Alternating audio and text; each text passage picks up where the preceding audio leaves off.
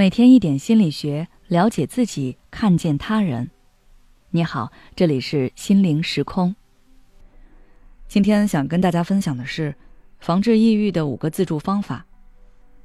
最近几年，受疫情、经济萧条等各种大环境因素的影响，人们的生活多多少少出现一些波动。有的人能够及时调整心态，保持积极的态度应对生活。有的人无法跳出情绪的陷阱，让自己越陷越深，变得抑郁。近期一则数据显示，我国患抑郁症的人数九千五百万，每年大约有二十八万人自杀，其中有五分之二患有抑郁症。抑郁症主要表现为情绪低落、自卑、对未来悲观和无价值感等等种种不良情绪，让患有抑郁症的人群在生活中缺乏动力，感受不到生活的乐趣。逐渐丧失斗志，严重的甚至会做出极端行为，比如自残、自杀等等。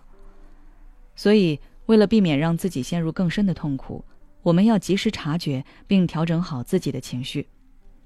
日常生活中，我们也可以采取一些积极行动，减少负面情绪的产生。第一，适当的做些体育锻炼。有调查显示，抑郁症患者在运动以后。积极情绪和能量明显增加，负面情绪明显减少，这是有理论依据的。人在做运动时，大脑会产生内啡肽，这种物质会提升我们的情绪。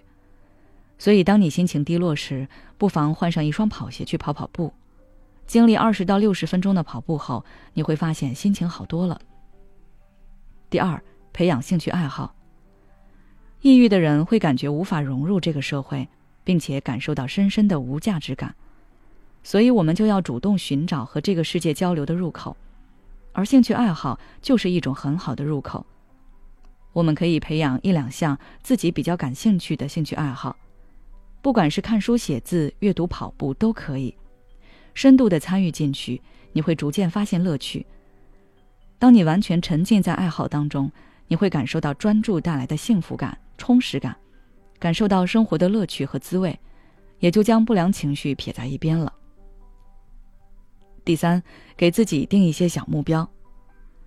患有抑郁情节的人总是会觉得自己无法掌控自己的生活，自己的生活完全失控了。所以我们要想办法提升对生活的掌控力，不妨给自己定一些比较小的目标，比如一周打扫三次屋子，一周练习一百个单词等等。这些小目标比较容易达成，一旦达成后，我们就会有成就感，同时提升我们对生活的掌控力，让我们慢慢对生活燃起希望。第四，跳出胡思乱想。抑郁患者容易将发生的事情往不好的方向想，越这么想就容易焦虑和无助，觉得自己无能为力，对自己和生活失望。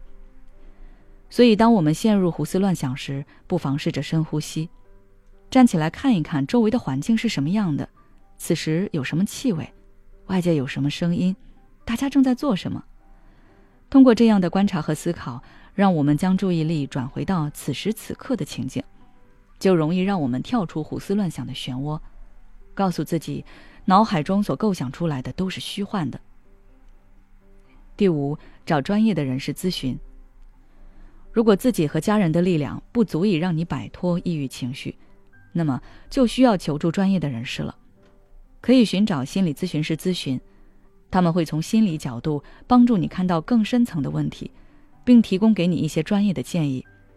或许跟他们聊过之后，你的心结能够打开，从而获得更大的成长。当然，也可以去医院求助医生，毕竟抑郁是一种心理疾病。如果病情程度严重，那也是拖不得的。如果你还想要了解更多关于调节情绪的方法，可以微信关注我们的公众号“心灵时空”，后台回复关键词“抑郁”就可以了。也许此刻的你正感到迷茫，不知道接下来的事业方向该怎么走；也许此刻的你正深陷痛苦，父母和家庭的压力都在你身上，你感觉不堪重负。身心俱疲的你，应该让自己休息一下。